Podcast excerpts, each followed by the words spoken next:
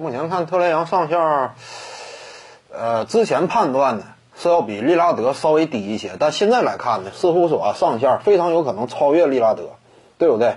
利拉德你靠他的话争冠很难，但是特雷杨呢，目前来看似乎说未来有戏。他首先进攻端火力这块儿，比利拉德我感觉呢等级要高。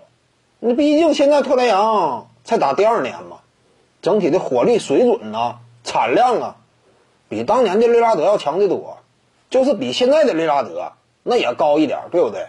除此之外呢，就是特雷杨啊，他这样一种大局观与视野呢，比利拉德也优秀。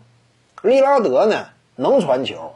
但是传球这样一种等级呢与层次啊，达不到特雷杨那种水准，这个也是自带天赋。很多球员就是这样，你就算说后天再怎么努力，你上限是有限的，在某一方面，特雷杨呢属于两项全能，进攻端这块能组织，与此同时呢，攻坚火力也非常凶悍。虽然说防守有一定的短板，对不对？他跟利拉德呀，谁也别挑谁，都是漏勺。但怎么讲呢？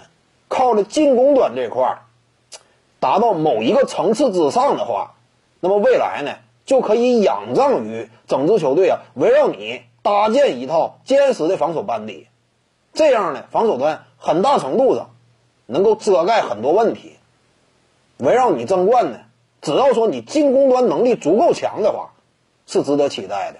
我感觉呢，特雷杨啊，随着这个继续的。在赛场之上啊，磨练他未来呢三分远射的整体效率啊，还会进一步有一定的提高。他是具备这种能力的。考虑到他投传结合两威胁，因此呢，投射这块有可能再上一个台阶，未来是值得期待。一旦投射再上一个台阶，在当今这个时代啊，外线的核心持球人最关键一点考察什么？就是你的持球投射能力。这个非常关键，因此在这点能力的突出的带动之下，我感觉围绕他呢争夺冠军啊，今后是有戏的。